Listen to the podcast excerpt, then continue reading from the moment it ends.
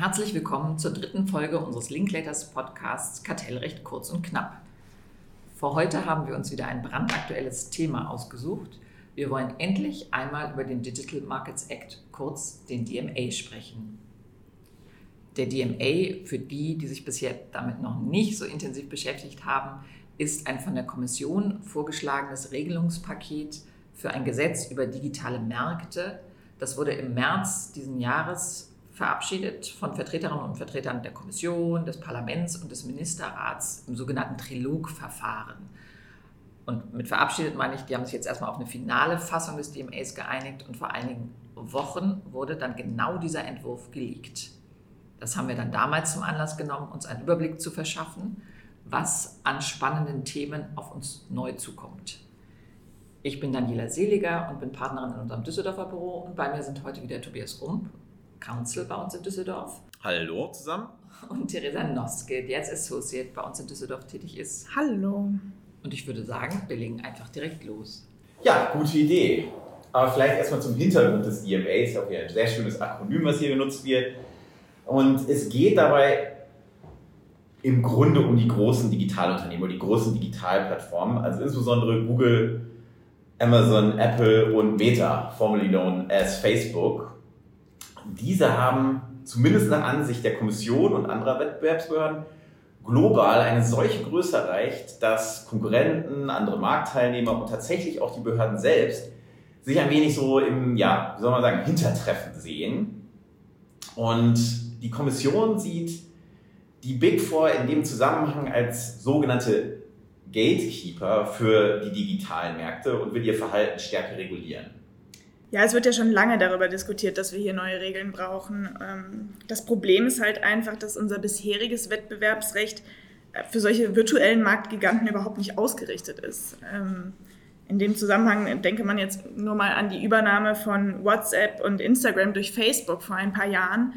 Das hat ja, also laut der Kartellbehörden zumindest, zu einem deutlichen Kippen der Märkte geführt. Die Kommission ist daher auch der Ansicht, dass es dringend einer neuen Regelung bedarf. Den neuen 19a GWB, der ja insoweit hier in Deutschland auch schon einen großen Schritt in diese Richtung getan mhm. hat, den haben wir ja in der letzten Folge schon kurz besprochen. Der DML soll jedenfalls nun auf europäischer Ebene sicherstellen, dass digitale Märkte, auf denen Gatekeeper tätig sind, offen sind und auch bleiben, sodass andere Wettbewerbsteilnehmer weiteren Druck auf die Gatekeeper ausüben können und Fairness und gleiche Wettbewerbsbedingungen für alle auf den digitalen Märkten gewährleistet sind. Genau, der DMA soll ja jetzt auch sehr bald von der Theorie in die Praxis überführt werden, also in Kraft treten. Wissen wir eigentlich schon was genaues zum Datum? Ähm, also für unsere geneigten Zuhörerinnen ist es ja schon sehr interessant, was sie da zukünftig erwartet. Und damit meine ich jetzt nicht nur die zahlreichen Zuhörer, die selbst eine große internationale Digitalplattform betreiben. Ja, also an sich ist es ja erstmal ein tatsächlich sehr begrenzter Adressatenkreis.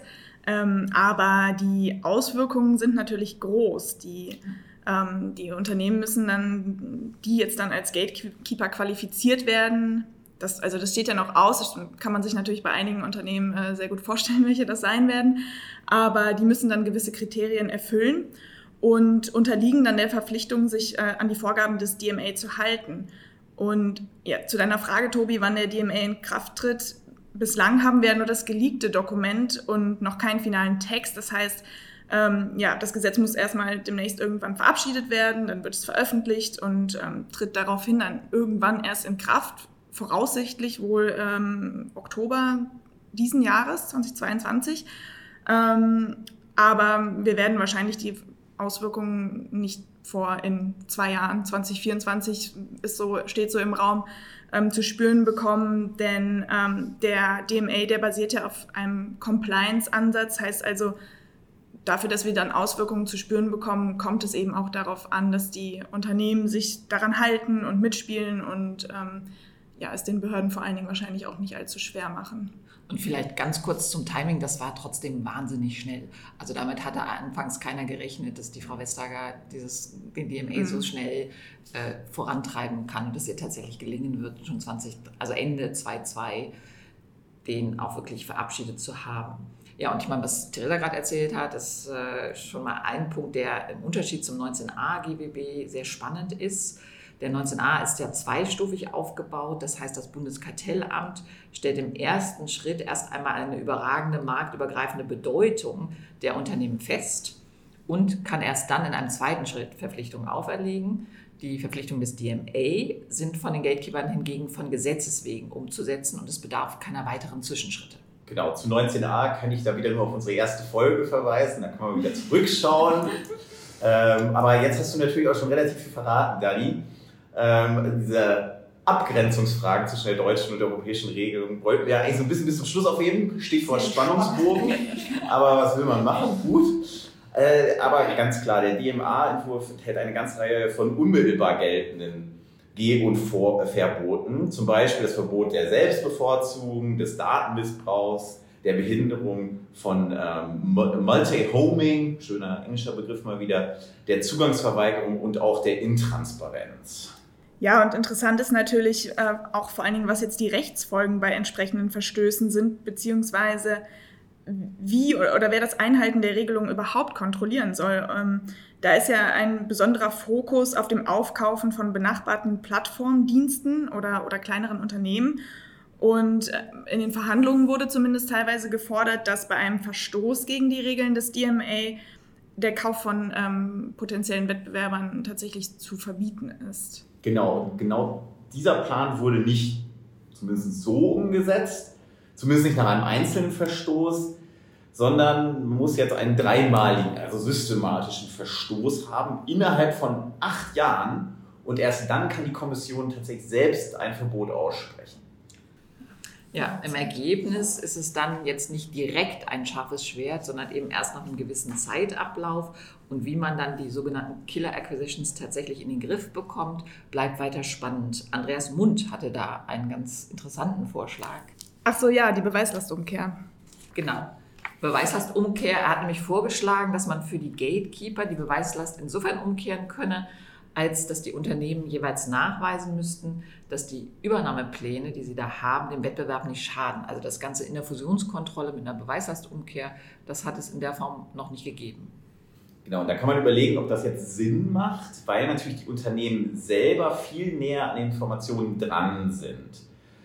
Aber Trade-off, ob das jetzt mit dem grundsätzlichen Amtsermittlungsgrundsatz vereinbar wäre, ist wohl noch eine ganz andere Diskussion. Würde jetzt hier den Rahmen sprengen, glaube ich. Äh, da würde ich jedenfalls denken, dass eine solche Regelung in absehbarer Zukunft wohl nicht zu erwarten ist. Ähm, und der DMA-Entwurf regelt das zumindest jetzt noch nicht. Ja, wahrscheinlich. Wahrscheinlich nicht in näherer Zukunft. Und praxisrelevanter ist daher vermutlich die Verpflichtung der Gatekeeper, die Kommission über geplante Transaktionen zu informieren. Das ist, glaube ich, in Artikel 12 des Entwurfs geregelt.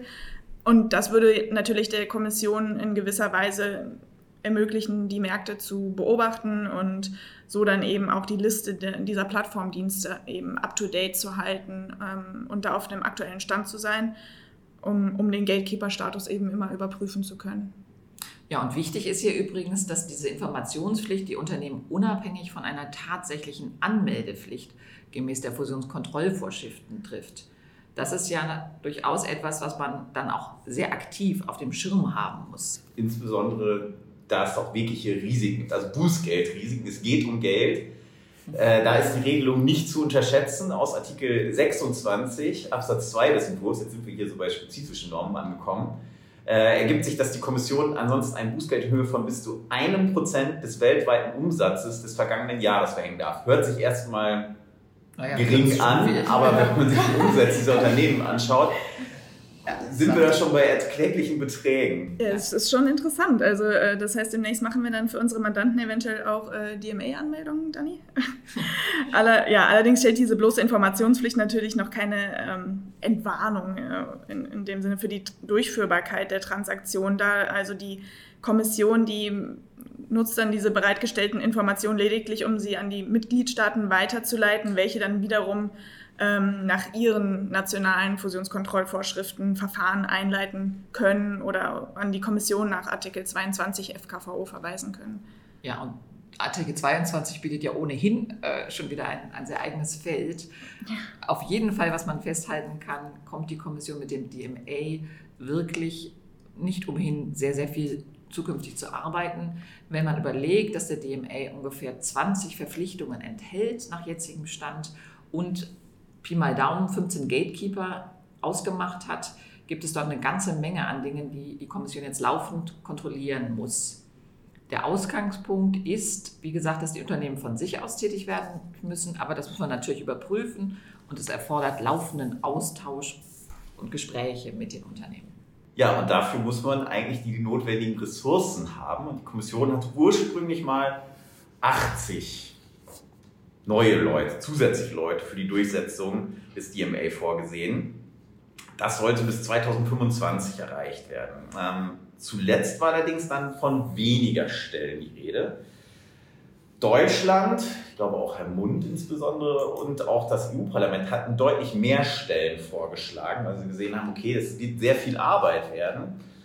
Ähm, ja, aber nach alledem wird die Kommission jetzt aufgrund der weniger Leute wohl deutlich enger mit den nationalen Wettbewerbsbehörden zusammenarbeiten müssen um eine ordnungsgemäße Einhaltung der Regelung gewährleisten zu können und halt auch irgendwie ein bisschen Geschwindigkeit reinzukriegen in die Verfahren. Ja, und vor allen Dingen jetzt ist die, äh, also nach dem aktuellen Entwurf ist die Kommission ja als äh, sogenannter Sole Enforcer vorgesehen. Ähm, und das ist ja auch vorher schon, also bevor diese Zahl an Leuten, die dafür eingesetzt werden soll, bekannt war, ähm, definitiv nicht auf Begeisterung bei einigen nationalen Behörden gestoßen. Also ja. ich weiß zumindest, Andreas Mund hatte sich das ausdrücklich anders erhofft und ähm, ja, sein, sein Wunsch nach eigenen nationalen Durchsetzungsrechten wurde aber nicht erhört.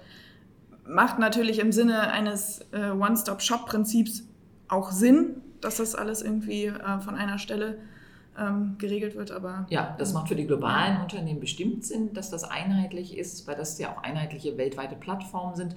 Andererseits, ob jetzt der Wunsch von Herrn Mund gar nicht erhört wurde, da bin ich auch nicht so sicher. Mhm. Also es gibt ja schon einige Regelungen, nach denen die nationalen Behörden die Kommission hier unterstützen sollen, wie bei den Untersuchungen.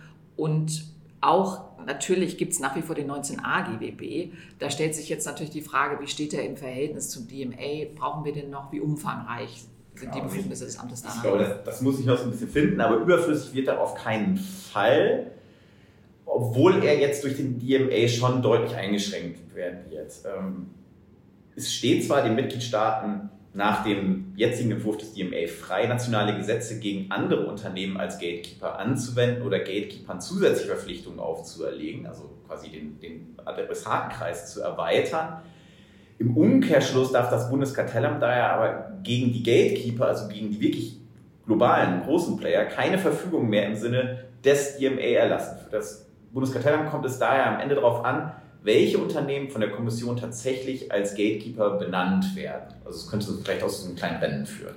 Ja, aber also abgesehen davon ist der 19a ja auch ganz anders konzipiert als der DMA und alleine deshalb schon nicht überflüssig. Also der DMA reguliert ja eine abschließende Liste von Verhaltensweisen und richtet sich auch eben nur an diese Gatekeeper, an ganz bestimmte Unternehmen, wohingegen der 19a GWB ja offener ist oder offen ist generell und Einzelfallentscheidungen ermöglicht und damit am Ende natürlich auch viel zukunftsorientierter ist, weil er neue Fälle erfassen kann, die der DMA Stand jetzt halt überhaupt nicht auf dem Schirm hat. Ja, und ich glaube, das ist ein wichtiger Punkt. Da kann das Amt im Grunde weiter nach vorne hin Sachen entwickeln.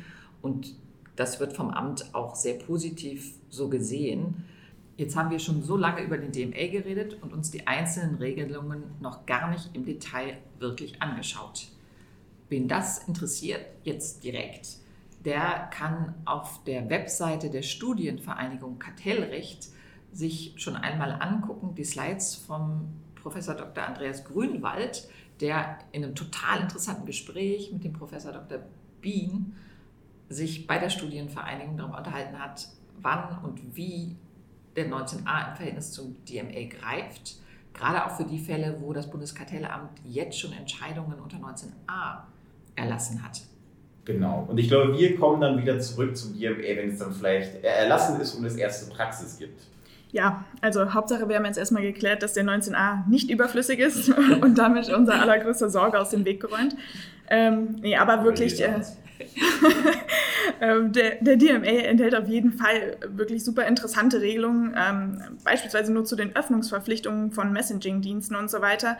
Und ich denke, das äh, lohnt sich auf jeden Fall, dass wir da nochmal einsteigen und uns das anschauen. Ja, wir sind selbst schon ganz gespannt. In diesem Sinne, vielen Dank an euch, Tobi und Theresa, ja. dass, dass ihr wieder dabei wart. Und ein ganz herzliches Dankeschön natürlich und vor allem auch an unsere Zuhörerinnen. Wir hoffen, Ihnen euch hat die Folge gefallen und bis zum nächsten Mal. Tschüss. Ciao. Tschüss.